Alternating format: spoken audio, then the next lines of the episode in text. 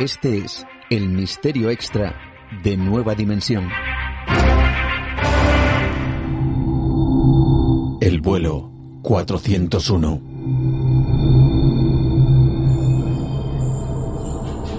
Todo ocurrió el 29 de diciembre de 1972, cuando un avión modelo Lockheed L-1011 TriStar inició su maniobra de descenso al aeropuerto de Miami. Cuando iniciaron dicha maniobra, en la cabina se detectó un fallo en el tren de aterrizaje. La tripulación, compuesta por el comandante Robert Loft, el primer oficial Albert Stockstill y el ingeniero Donald Repo, recibieron la orden de volar en círculos hasta asegurarse que efectivamente había un fallo en el tren de aterrizaje o si era una falsa alarma del avión.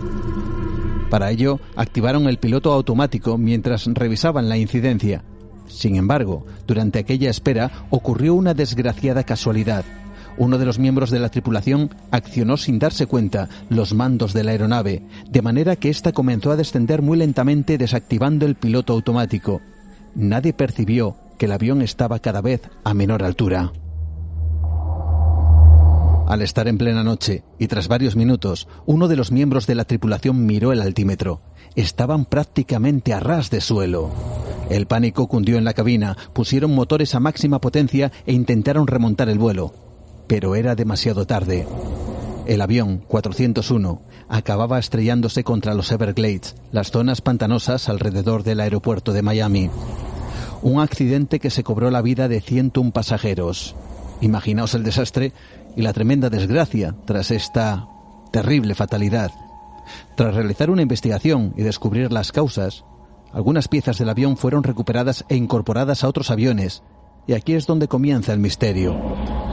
En los meses siguientes, los empleados que trabajaban en los aviones donde fueron incorporadas estas piezas comenzaron a reportar la visión de los tripulantes de aquel fatídico vuelo. Escuchamos a Iván Castro Palacios, comandante y piloto comercial. En todos los aviones donde se pone un repuesto de ese malogrado vuelo, pues hay una serie de acontecimientos que empiezan a suceder. Por ejemplo, apariciones del propio comandante, que ya había fallecido, Bob Love, del ingeniero de vuelo Don Repo, y aparecen en forma de espectros, aparecen en forma de fantasmas.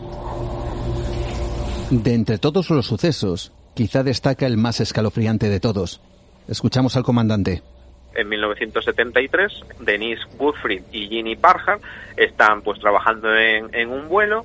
Ven a un señor vestido de comandante de la empresa, entra, como lleva el, el, uniforme de la compañía de comandante, se sienta allí y claro, una de las azafatas se acerca y le dice le quiere tomar los datos para pasarlo a la hoja de, pasajeros. No le hace caso, pero no era una presencia fantasmal, ni mucho menos, era parecía una persona de carne y hueso. Lo que hace es que le va a preguntar al comandante y le dice, mira, hay un comandante que está aquí sentado detrás y que no me hace ni caso, no me da los datos ni nada. Y cuando sale el otro comandante de la cabina, y le dice, pero si ese, es, si ese es Bob Love, el comandante del avión del 401 que se mataron todos en, el pantano de Everglades.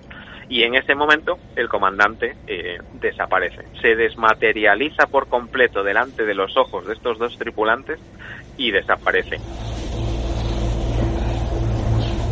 Fueron tantos los sucesos que finalmente la aerolínea decidió retirar todas las piezas incorporadas en los aviones y que pertenecían a ese vuelo 401.